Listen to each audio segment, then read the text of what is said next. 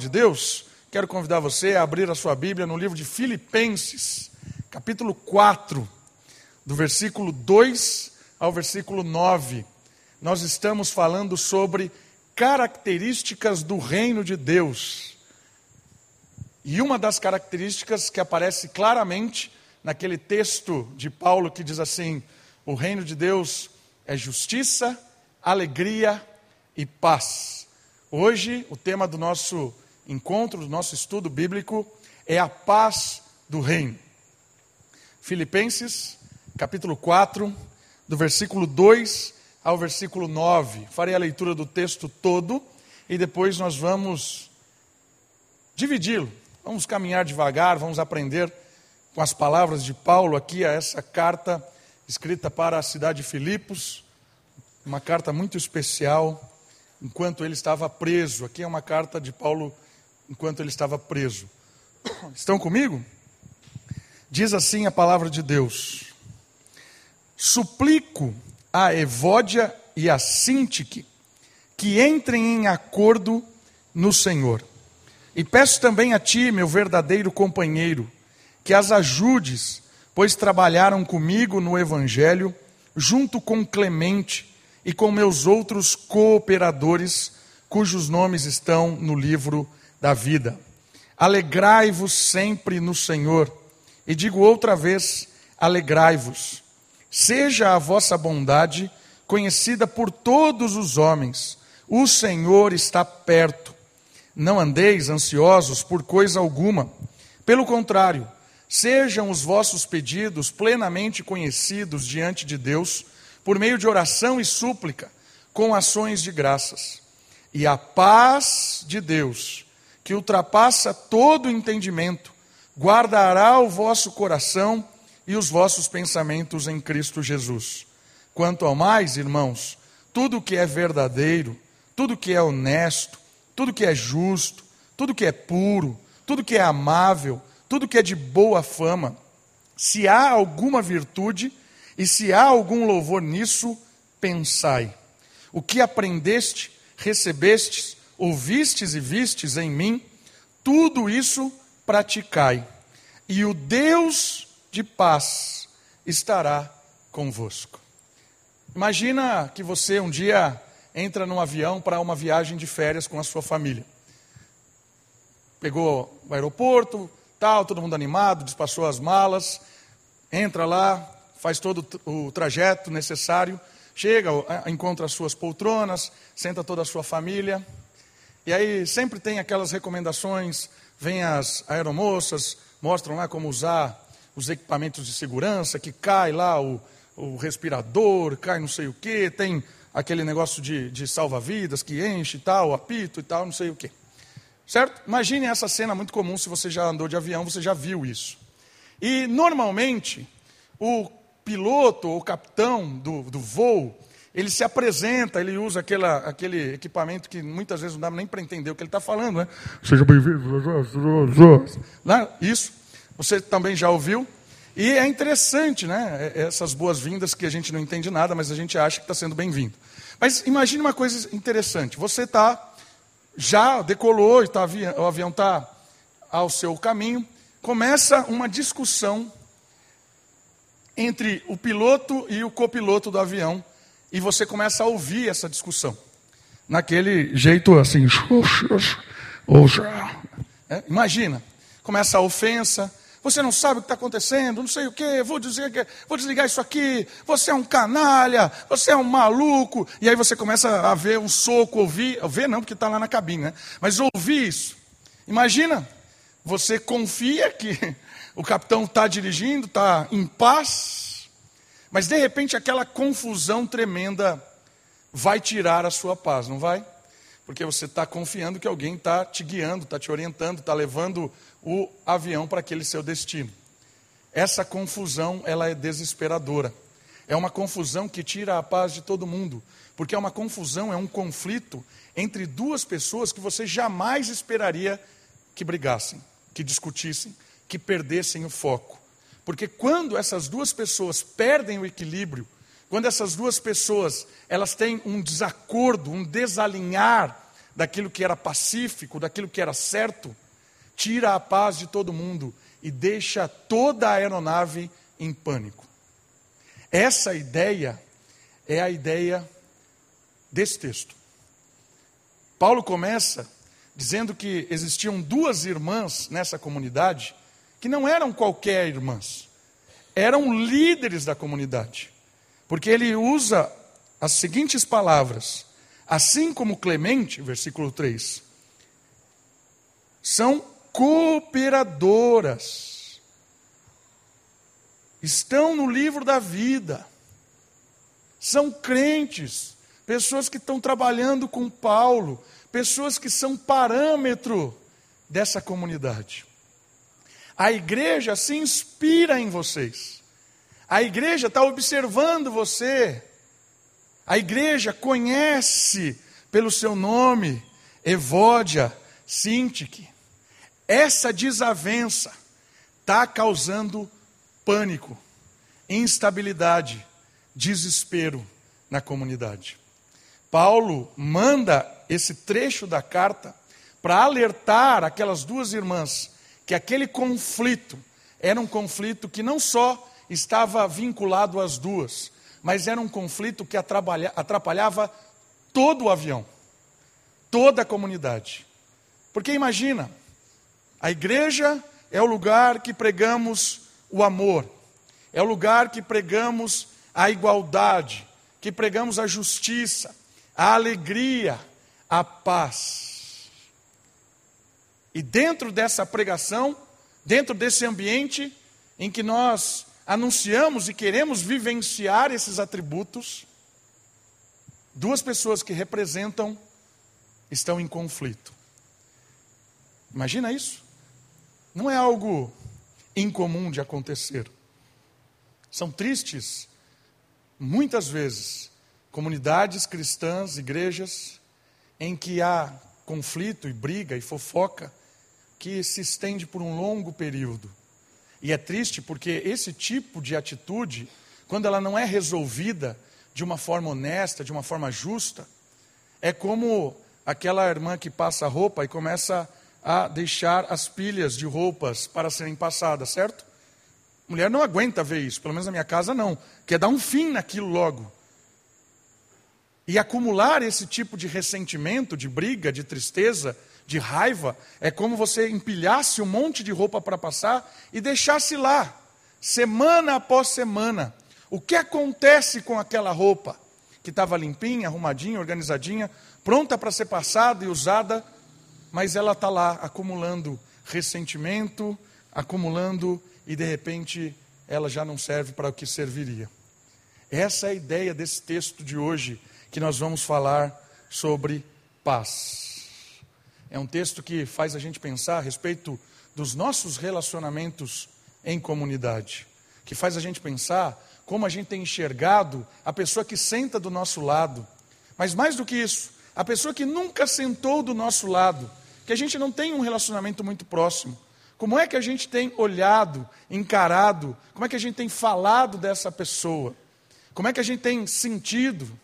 E o texto de hoje nos convida a realmente experimentarmos a paz de Cristo, que permeia uma comunidade e faz dela um lugar seguro, um lugar longe desse mundo incerto, instável, um mundo de guerra, de ódio. A comunidade de Jesus Cristo, ela tem que ser o oposto disso. Ela tem que ser um lugar onde nós nos sentimos bem, acolhidos, pacificamente, e onde nós realmente lutamos, guerreamos para manter a paz. E guerreamos contra o quê? Contra o nosso ego, contra a nossa malícia, contra a nossa maldade, contra o nosso comodismo, contra a nossa insatisfação, contra o nosso mimimi. Nós guerreamos contra nós mesmos, para que nós pode, é, podemos, né, para que nós possamos experimentar uma paz verdadeira na comunidade. O texto de hoje vai falar sobre paz dentro da comunidade, mas também um aspecto de paz como um reflexo de um Deus que se revela no nosso meio. Por isso, o primeiro ponto importante a perceber é o que é paz, dentro do conceito bíblico. Olha lá comigo. Na Escritura, A paz é a unidade criador e criação. Paz é a unidade, é o vínculo, é quando o criador está alinhado com a criatura. Temos paz. Criatura e criador estão unidos, pacificamente vivendo. Isso é paz. Então tem a ver com o transcendente, tem a ver com Deus, o criador. Essa é ideia importante. É um elo que estabelece a harmonia, o prazer, a alegria para todos. Esse relacionamento com o Criador, com Deus, ele re redundará em tudo isso: alegria, prazer, justiça. Quando estamos alinhados, estamos vivendo um relacionamento de intimidade com Deus, pacíficos, quando a paz acontece entre criatura e Criador, nós vivemos uma vida feliz. Essa é a ideia de paz. Paz é a ausência do conflito com o Criador. Não tem conflito. O que fez a quebra desta paz foi a atitude egoísta do ser humano, que promoveu todo tipo de contenda na vertical e na horizontal. A humanidade que tinha o dever de estabelecer esse vínculo vertical com o Criador, para que horizontalmente com a criação tivesse paz, ele quebra. Por isso que a paz, ela começa com a autonomia, ou seja, quando Deus é deixado de lado como o autor da lei e o homem estabelece a sua própria lei. A autonomia significa isso, a lei humana. Então, Adão, que era o nosso primeiro representante, decidiu como governaria a criação. E aí você cria um conflito, humanidade com o Criador. Eis aí o desalinhamento cósmico, eis a falta de paz, eis o conflito, eis a atitude humana que torna todo o ambiente em que a gente vive conflitante, em desacordo, desalinhado, guerra. Deixe seu dedo em Filipenses e olha só o que Gálatas diz. Gálatas capítulo 5, versículo 16.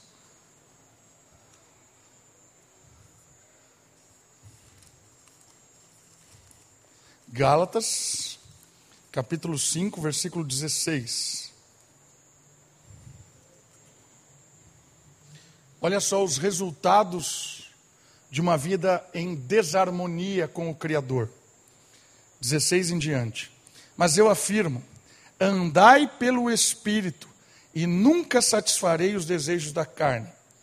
Ou seja, se alinhe com Deus, tenha paz com o Criador, e nunca viva uma vida em que você é dominado pela carne, pelo coração. Por quê? Versículo 17. Porque a carne luta contra o espírito. O que eu desejo não é o que o Criador deseja. E o espírito contra a carne eles se opõem um ao outro. Olha só aqui a, a ideia de o contrário de paz. Paz é o, o, a, a oposição entre espírito e carne, criador e criatura. De modo que não conseguis fazer o que quereis, mas, se sois guiados pelo Espírito, já não estão debaixo da lei.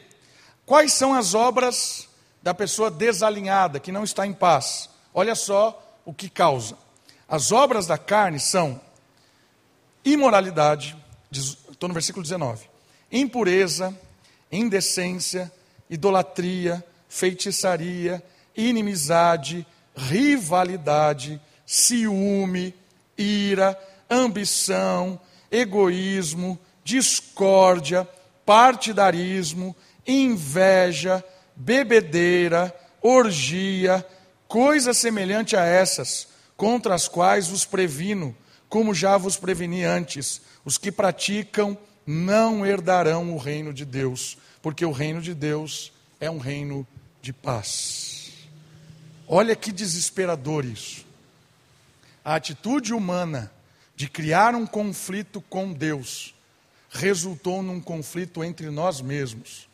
E esse conflito não é um conflito só de guerra, no sentido que a gente conhece. É um conflito em que a inveja impera, em que o ciúme, a fofoca, a malícia.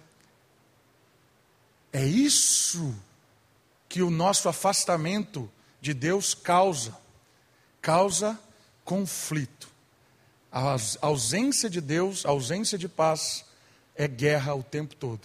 Por isso que Paulo começa esse texto dizendo para eles que ali havia um ponto muito ruim, um ponto de conflito.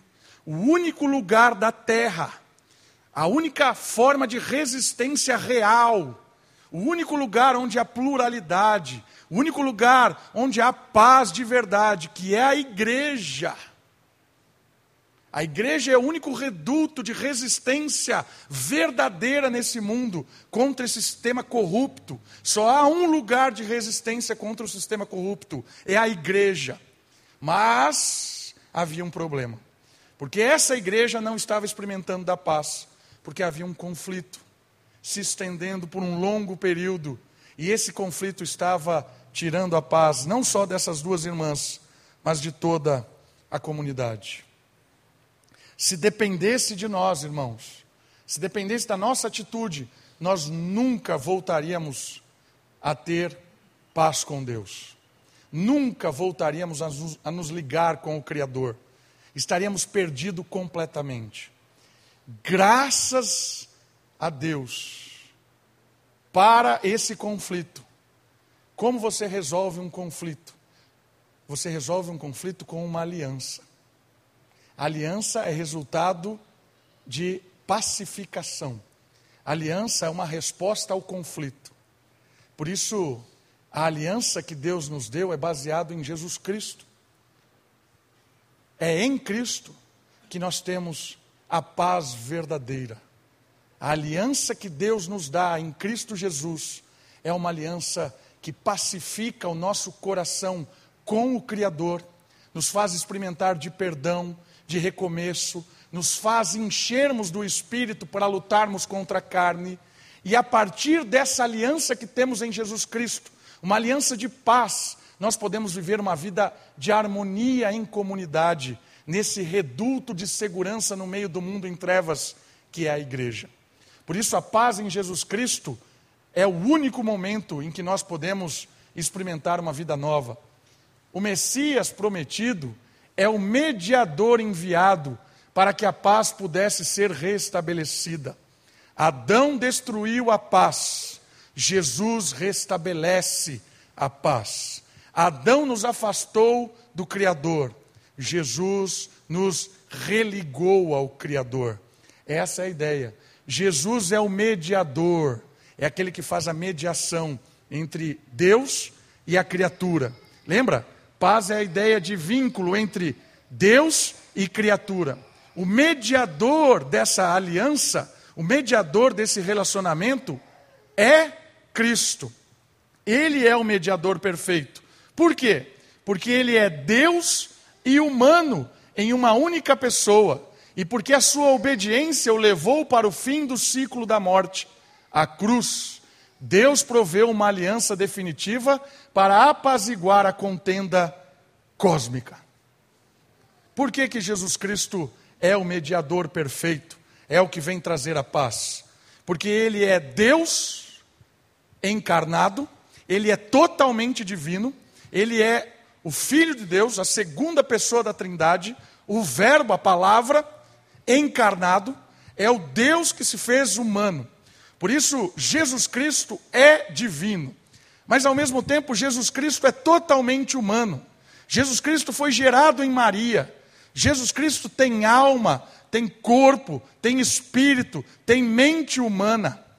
Ele é completamente igual a nós. Só é diferente porque ele nunca pecou e ele não tem culpa de pecado. Essa é a diferença de Jesus Cristo para nós. Mas ele é humano, completamente. Por isso ele é um mediador perfeito. Ele representa a humanidade, ele representa a divindade e ele morre para que o ciclo de ódio acabe. A aliança de Jesus é uma aliança definitiva, porque quando Jesus morre na cruz, ele estabelece a paz. Como? Porque quando alguém te ofende, você se sente no direito de ofender também. Eis a guerra, Eis o conflito.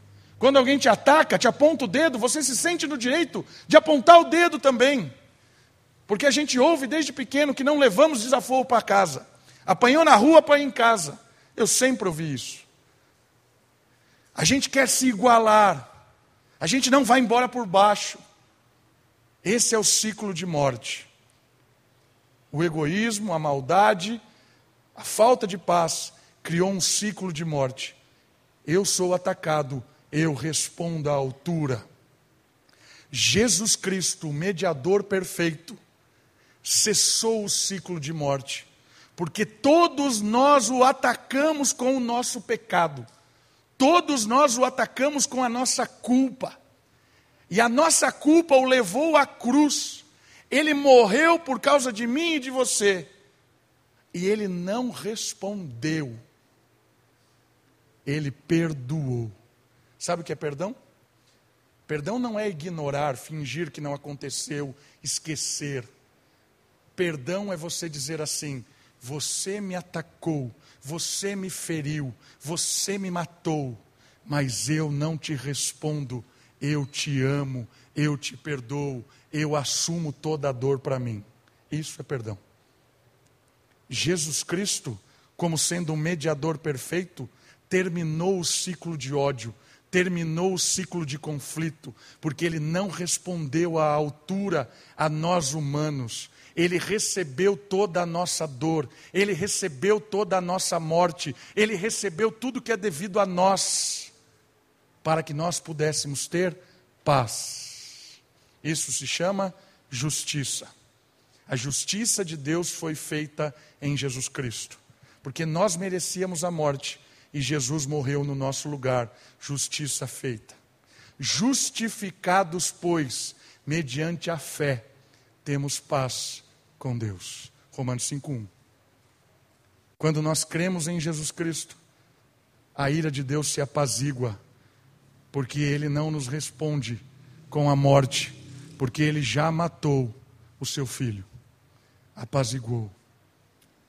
O mediador trouxe a aliança baseada na sua obra, uma aliança que nos fez cooperadores, como as duas irmãs aqui, como Clemente, inscritos no livro da vida, como as duas irmãs, como Clemente, por causa de Jesus Cristo, que morreu por nós, para que nós experimentássemos a paz.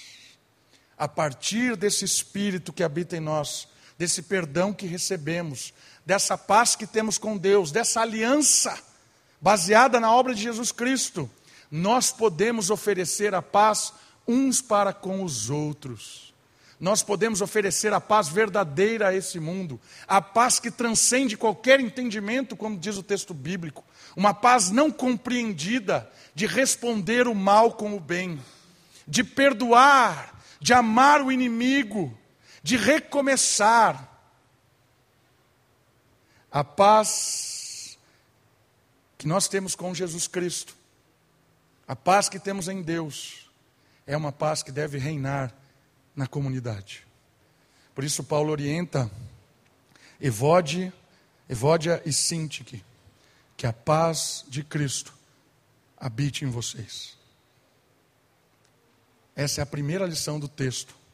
Entendermos que a igreja é lugar de paz a paz é baseada na obra de Jesus Cristo, que nos levou a ter paz com Deus, que perdoou os nossos pecados. E por causa de Jesus Cristo, nós temos que viver paz uns com os outros. Por isso, meus irmãos, perdoe, peça perdão, busque acertar, não fique ressentido, não carregue mágoa, não leve amargura, porque a mágoa, a amargura, é como se você bebesse veneno, achando que o outro vai morrer. Isso é ser amargo, ressentido, triste, vitimista. É tomar veneno todos os dias, achando que o outro vai morrer. Mas Jesus Cristo nos liberta disso. Jesus Cristo nos faz oferecer perdão a quem não merece perdão. Jesus Cristo faz a gente vincular-se a pessoas que não merecem o vínculo, porque Jesus se vinculou a nós e nós não merecíamos o vínculo. Jesus fez isso por amor. E se eu e você experimentemos desse amor de Jesus Cristo, nós podemos oferecer esse amor a qualquer pessoa. Por isso eu quero desafiar você, meu irmão, minha irmã, da comunidade Moriá. Se você tem coração ressentido, amargo, não consegue olhar por uma pessoa, eu quero dizer para você que você precisa se libertar disso. Perdoe. Se achegue nessa pessoa, talvez peça perdão, converse, Tire as roupas lá que estão acumulando para passar, liberte-se disso. Não porque você é bonzinho, não porque você tem que fazer, não, porque Jesus Cristo te perdoou. Quem é você, quem sou eu para não perdoar e recomeçar e estabelecer a paz de novo?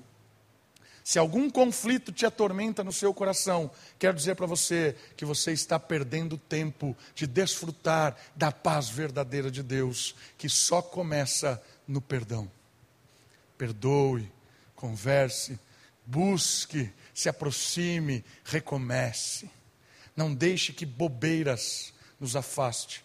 E ainda que sejam coisas sérias, não deixe que coisas nos afastem, porque a maior, a maior virtude do cristão é viver pacificamente, porque nós fomos pacificados com Deus. Por isso, Paulo cita o nome das duas. Imagina se o pastor faz isso hoje, o alvoroço que dá. Kate e Sofia, se acertem, vocês estão brigadas, eu sei disso. Paulo fez isso. Imagina se eu faço isso. Imagina o rolo que dá. Eu acho que eu vou parar até na justiça se eu fizer isso. Por quê? Porque a gente é muito cheio de draminha. A gente é muito mimizento. A gente prefere viver em guerra do que ser exposto. Mas Paulo não vê assim. Paulo está dizendo assim: eu prefiro expor esse assunto sério para que seja resolvido.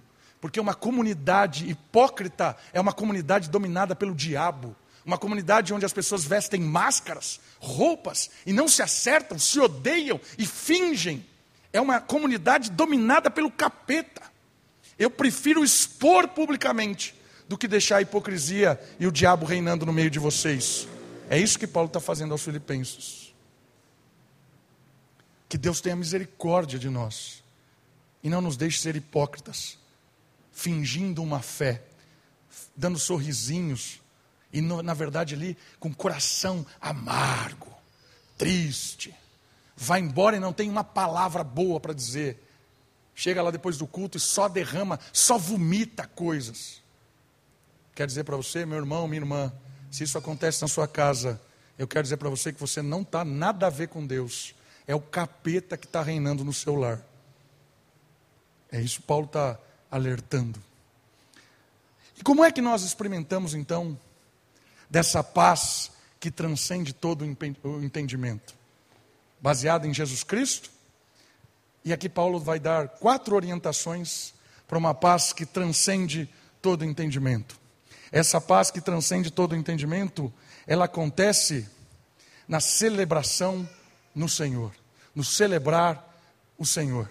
Isso que está no versículo 4. Alegrai-vos sempre no Senhor. Sabe o que significa alegrai-vos aqui? Celebrai. Não é uma alegria individual, é uma alegria coletiva. Se alegrem no Senhor. E digo outra vez: se alegrem, celebrem Quer experimentar da paz de Deus? A paz de Deus é reconhecida, vivenciada na alegria da comunidade. É por isso que, logo em seguida que Paulo dá essa dura nas duas irmãs, ele está dizendo assim: alegrem-se, celebrem. E essa palavra aqui tem a ideia de um grande evento, um jogo de futebol, abertura da Copa, onde as pessoas se reúnem para celebrar. Essa é a ideia do texto, essa é a ideia da comunidade, essa é a ideia do culto. É nesse ambiente em que nós nos alegramos, porque nós celebramos Deus em nós. E Paulo está dizendo assim: quer experimentar dessa alegria? Conviva, viva em comunidade. Olha só, celebrar é se alegrar em comunidade, é estar reunido em alegria pela graça redentora do Messias e a comunhão do seu povo Celebrar sempre é perceber a constante presença de Deus em nós e em todos os lugares que anunciamos a sua graça. E aí ele fala sobre moderação, que é a nossa marca. Essa ideia de alegria é uma ideia de coletividade. A paz de Deus, que transcende todo o entendimento, está na coletividade e não na individualidade. Às vezes isso é muito estranho para nós. Por quê? Porque a gente tem a tendência a pensar em nós e na nossa família. Mas para um judeu isso é um absurdo. O judeu, o, o, o de Israel, ele não pensa dessa forma. Até mesmo aqui, a, a igreja que está se formando em Filipe, que é uma igreja com muitos gentios, naquele contexto, até é, influenciado pela Grécia, o individualismo ele não é bem visto. É sempre coletivo. Dois exemplos, um que eu já citei de Platão. Quando Platão fala sobre a cidade, no livro lá chamado A República de Platão, a orientação que ele dá para os soldados é que os soldados criassem os seus filhos todos juntos, não saber, não saber quem é o seu filho. Quem é o filho do soldado João? Não sei. E o filho do soldado é, Rubens? Não sei. E essa molecada toda? É filho de todo mundo. A ideia de Platão era essa ideia de coletividade. Por quê? Porque na hora da guerra, você morre por todos, porque todos são seus irmãos. Você não vai buscar a sua família para proteger a sua família, porque ali todos são sua família. Ideia de Platão, que influenciava aqui os romanos, que eram muito influenciados pelos gregos. Percebe que a ideia de alegria do texto de Paulo não é uma alegria individual, é uma alegria em celebração coletiva. Um outro exemplo muito interessante, que a gente até está estudando aqui na, na, no Êxodo, texto, no Instituto Bíblico, Deus fala para Moisés assim, depois da história do bezerro do, de ouro: Eu vou abençoar você, eh, Moisés. O povo não, você. Sabe o que Moisés fala? Moisés fala assim: Não, não quero, não, Senhor. Eu quero que o Senhor abençoe o povo. E aí lembre-se da sua aliança. Moisés intercede pelo povo. Paulo, Romanos capítulo 9, ele diz assim que preferia ser considerado anátema, maldito. Ele chega a cogitar: eu preferiria estar distante de Deus para que o meu povo pudesse se aproximar de Deus. É a ideia do coletivo.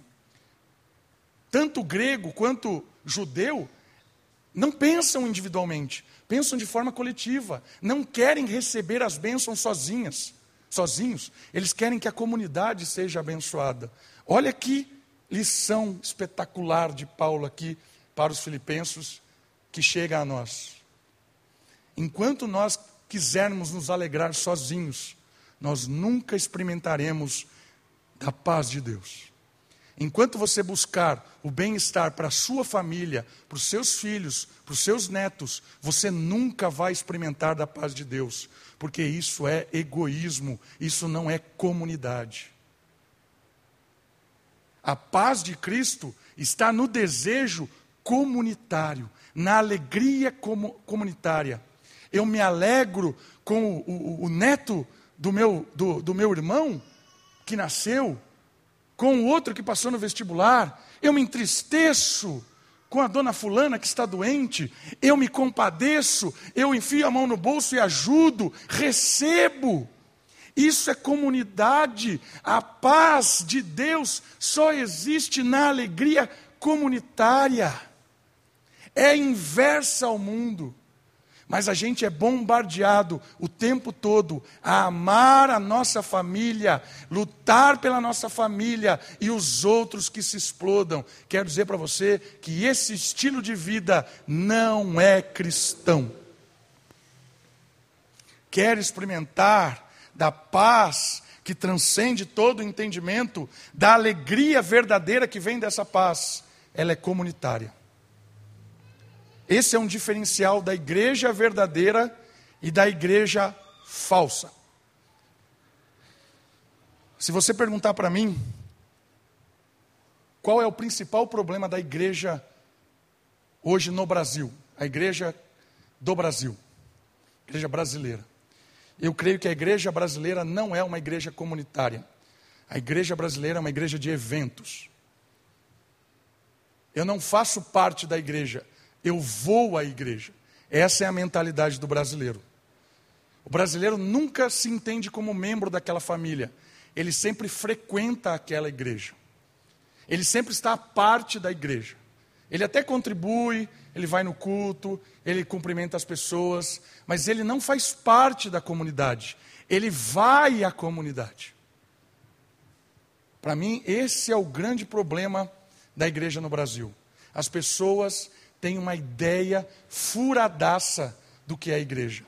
A igreja não é você frequentar um lugar, não é você estar num lugar, é você fazer parte desse lugar, fazer parte dessa, dessa comunidade. Percebe o diferencial? Eu creio que a igreja amadurece quando ela percebe que é estar em igreja é ter um vínculo com as pessoas, é estar envolvido com as histórias das pessoas. Nós somos uma comunidade. Você só vai entender de fato o que é uma igreja quando você se importar com o filho de alguém da mesma forma que você se importa com o seu filho. Aí você vivenciou um pouquinho do que é a igreja. Percebe como nós estamos longe disso? A mesma importância que você dá para uma vitória do seu marido ou da sua esposa, e você dá para alguém que é da comunidade, a mesma importância, o mesmo valor, a mesma alegria. Quando a gente começar a experimentar isso, a gente começou a experimentar um pouquinho do que é a igreja. Porque enquanto a gente celebra só as nossas coisas, a gente não faz parte da igreja, a gente vai à igreja. Por isso que em Atos capítulo 2 eles diziam assim, Lucas diz assim, eles tinham tudo em comum, nada lhe faltavam. O que significa que eles tinham tudo em comum e nada lhe faltavam? Porque era uma comunidade, se alegravam uns com os outros, partilhavam as alegrias e as tristezas, se envolviam, davam tempo um para o outro estavam mais interessados na comunidade do que em, em si mesmo. Isso é igreja. Atos capítulo 2 é uma igreja, porque tinham tudo em comum. A alegria de Deus estava no coletivo e não no individual. Quer de verdade experimentar a alegria de Deus? Se envolva na comunidade. Abra as barreiras. Desarme-se. Pastor, é muito difícil. É muito difícil. Sabe por que é muito difícil? Porque muitas vezes a gente vem decepcionado com igrejas. São as histórias de muita gente. A gente fez parte de uma igreja e naquela igreja foram traiçoeiros com a gente. E aí a gente se arma. A gente se arma, a gente não se envolve com ninguém. A gente fica sempre na defensiva. Por quê? Porque de alguma forma eu estou machucado com algo que aconteceu. E aí nunca mais eu vivencio o cristianismo, nunca mais, porque eu sempre estou na retaguarda. Eu falo assim: eu nunca mais vou me envolver com pessoas porque me decepcionaram. Eu nunca mais vou abrir a minha casa, nunca mais vou baixar a minha guarda, nunca mais. Agora vou viver atrás de um escudo, porque eu sei o que é se abrir e se decepcionar com as pessoas. Irmãos, nós somos chamados para a comunidade, nós nos decepcionamos, nós perdoamos, nós recomeçamos. Imagina se Jesus Cristo pensasse em servir os seus discípulos, só aqueles que fossem fiéis até o fim. Jesus nunca teria baixado para servi-los, porque sabia que todos eles o traíam, todos eles virariam as costas, todos o abandonariam. Mas mesmo sabendo que todos aqueles fariam isso com ele, ele abaixou, ajoelhou e lavou os pés dos discípulos. Porque Jesus estava dizendo para nós o que é comunidade. Comunidade é se arriscar a se decepcionar, a perder, a se entristecer, mas também a se alegrar, porque a alegria verdadeira acontece em comunidade. A paz que transcende todo entendimento acontece no coletivo, nunca no individual. A primeira lição que Paulo dá para essa comunidade é: alegrai-vos sempre no Senhor. Alegrai-vos outra vez, digo, alegrai-vos. A segunda característica de alguém que experimenta a paz que excede todo entendimento é a oração. quem experimenta dessa paz, ora para superar as inquietações, as ansiedades da vida. Olha só, a ansiedade é um modo de vida para muitos no mundo antigo, nesse período bíblico. Por quê? Porque tinham muitos deuses. Se associar com um sacrifício de mistério era quase uma imposição social para uma garantia de segurança futura. Então, você quer se dar bem nessa sociedade antiga? Você tem que fazer parte desses sacrifícios de mistério, para que você tenha uma estabilidade econômica, uma garantia de viver bem, confortável, uma aposentadoria, né? pensar no futuro dos filhos. Acho que a gente está ouvindo isso de novo. Né? A oração é um relacionamento de pai para filho. Em Jesus, o medo e a preocupação cessam.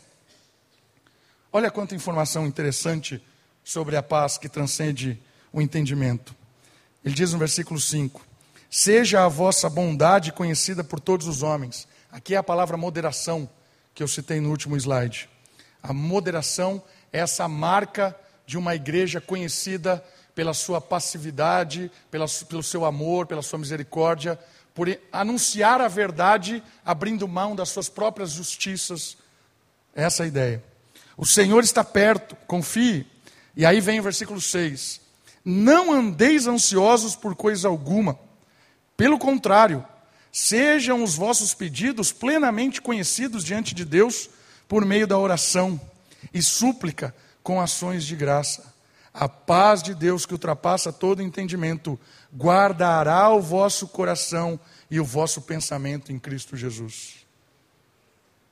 A paz que guarda o nosso coração, ela vem da certeza de termos um relacionamento de pai e filho.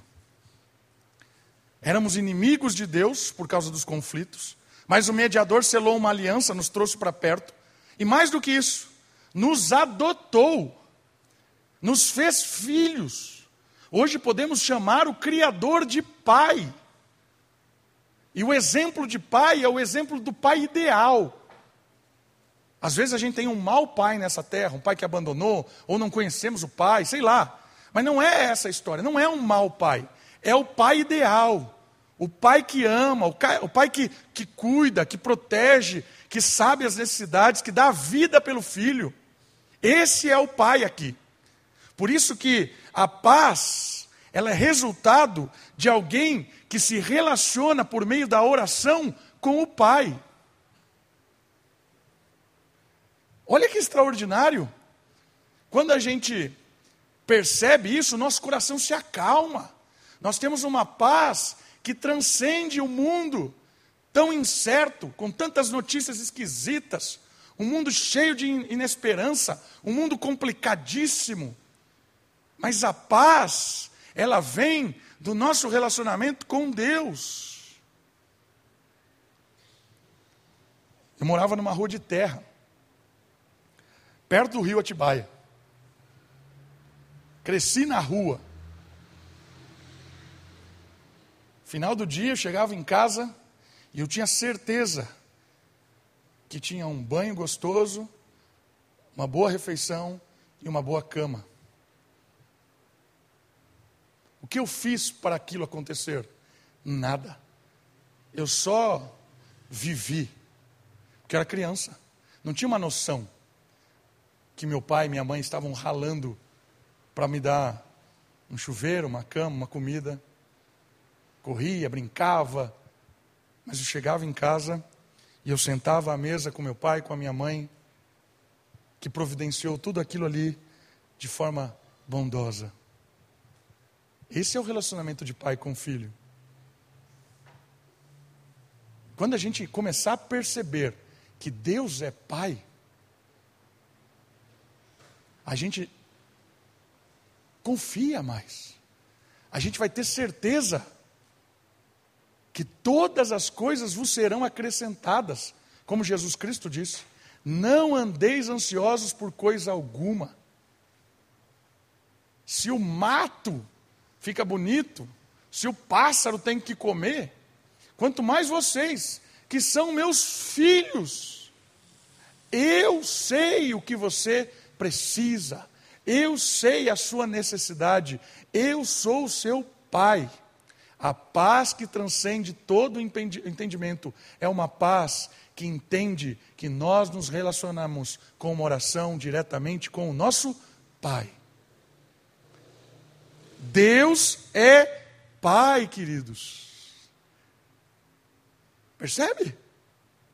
Se a gente de fato crer nisso, a gente consegue ver em qualquer lugar e de fato crer no Salmo 23, que diz que ainda que eu ande pelo, som, pelo vale da sombra da morte, não temerei, porque Ele está comigo. Ainda que eu ande pelo vale da sombra da morte. Criança não sabe o que é vale da sombra da morte. Criança chega e fala: Pai, estou com fome.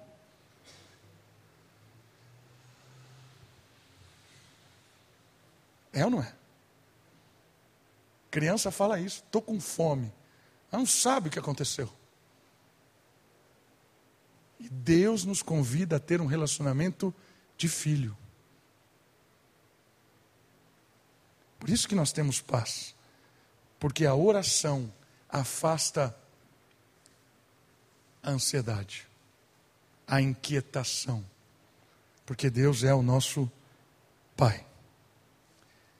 Deixa o seu dedinho aí e abre comigo em João 14, 27. Olha só o que Jesus Cristo disse nesse texto. Evangelho de João 14, versículo 27.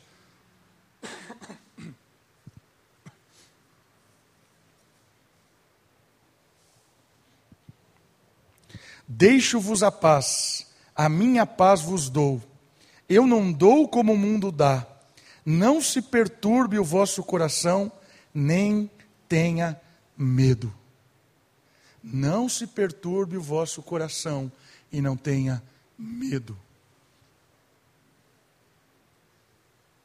Entendeu o chamado da paz? Ore, busque a Deus, entra no seu quarto, feche a porta e ore, porque Ele vai guardar o seu coração não tenha medo. Terceira característica de uma paz que transcende todo o entendimento é uma paz que nos direciona a mente. Olha só, uma frase do F.F. Bruce, que é um teólogo: aquilo que se pensa é o que dá personalidade à vida. Aquilo que você pensa é o que dá sentido à sua vida. Os padrões da mente que celebram a bondade de Deus vão de encontro aos habituais ideais propostos pela mídia moderna. Vou repetir, olha essa frase. Os padrões da mente que celebram a bondade de Deus vão de encontro, contrários, aos habituais ideais propostos pela mídia moderna. Será que somos alimentados mentalmente pelo ideal da beleza divina ou pelo lixo da mídia? A paz que resolve os conflitos internos, além de aquietar o coração, aquieta a mente. Aquilo que você pensa é aquilo que você é as seguranças que você tem aqui na mente, é o estilo de vida que você tem. E olha só o que Filipenses diz sobre a mente. Guarde o pensamento, termina o versículo 7. A paz guardará o pensamento em Cristo Jesus. Aí o 8. Quanto ao mais, irmãos, tudo o que é verdadeiro, tudo o que é honesto, tudo que é justo, tudo que é puro, tudo que é amável, tudo que é de boa fama. Se alguma virtude, se há algum louvor, nisso pense. Como celebrar a bondade do Criador se nós nos alimentamos, enchemos a nossa mente com tudo aquilo que torna o ser humano feio? como tomar decisões justas, puras, bondosas, se a nossa mente é dia a dia alimentada pelo lixo.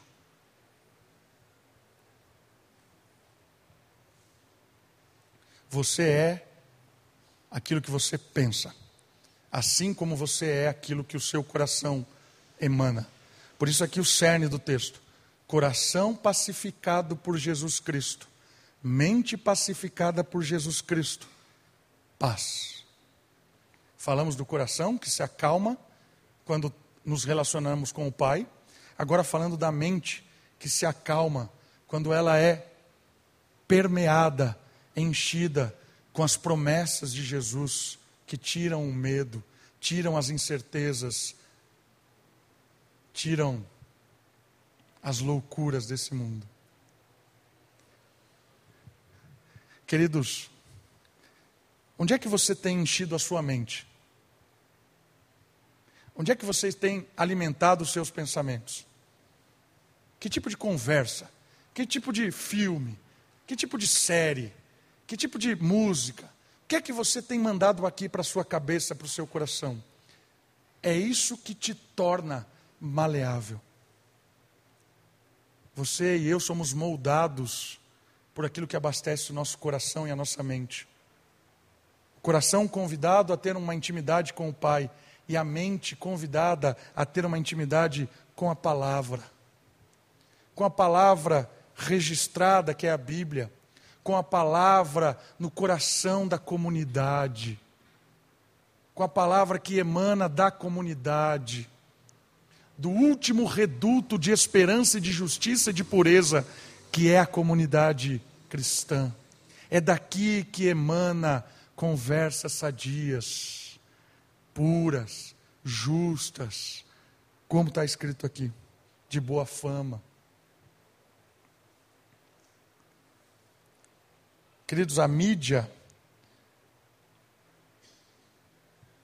ela manobra a massa. E quem mantém a mídia é o próprio inimigo. Se você se deixar manipular pela mídia, você vira escravo da mídia. E não estou falando isso como pastor, eu estou falando isso como jornalista agora. Estou dando a minha carteirada como jornalista.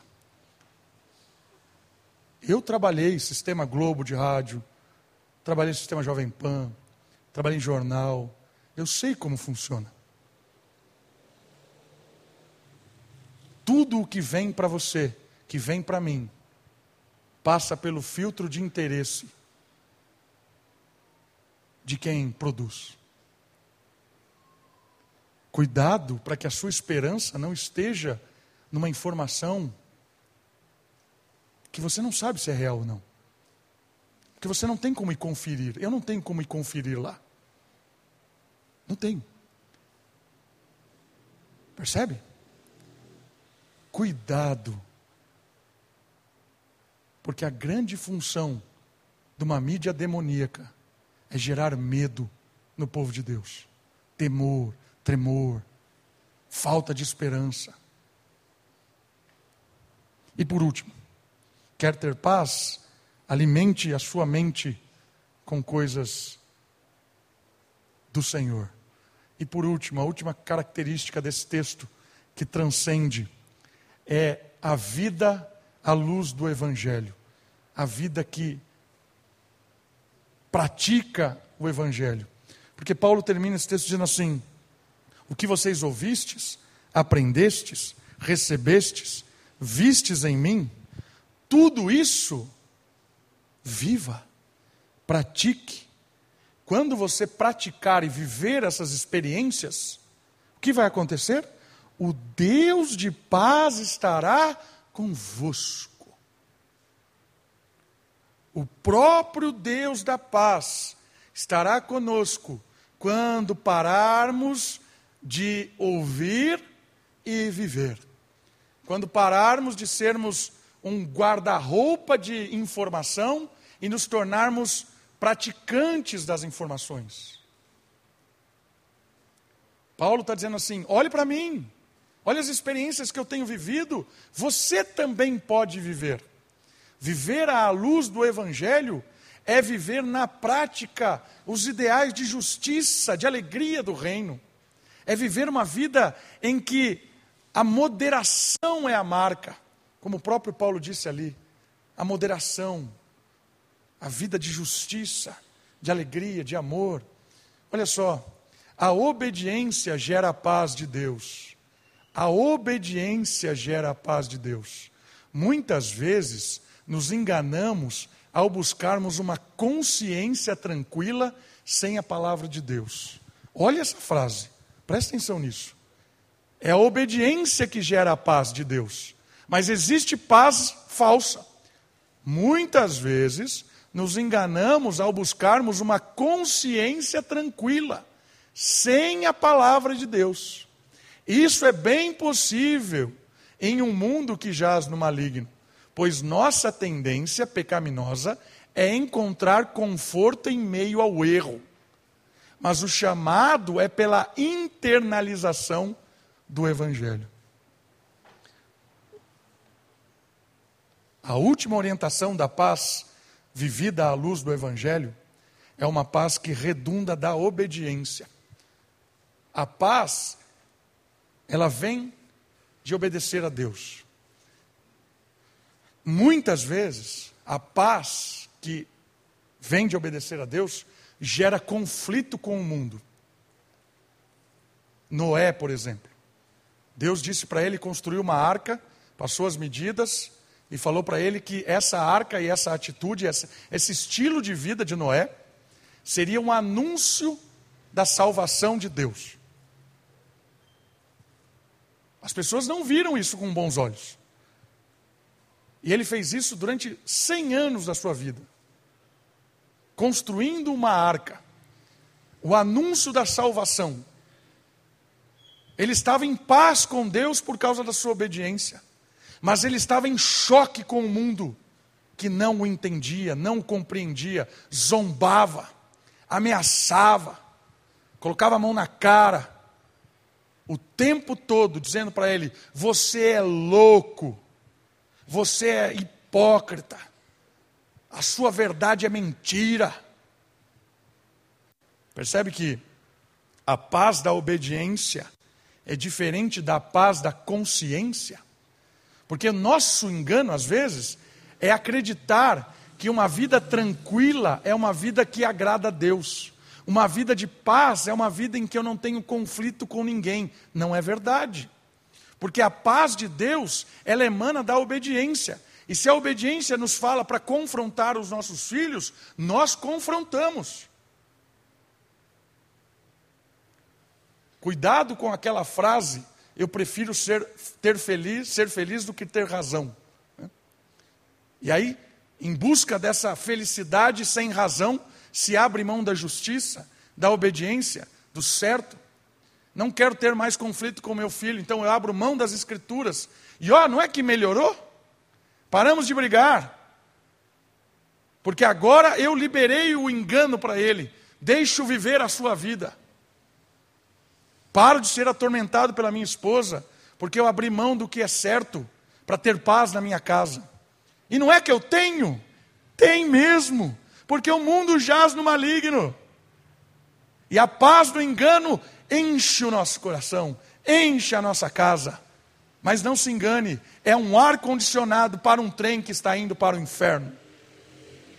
Essa é a paz desse mundo. Por isso que Paulo Está dizendo, praticai a palavra.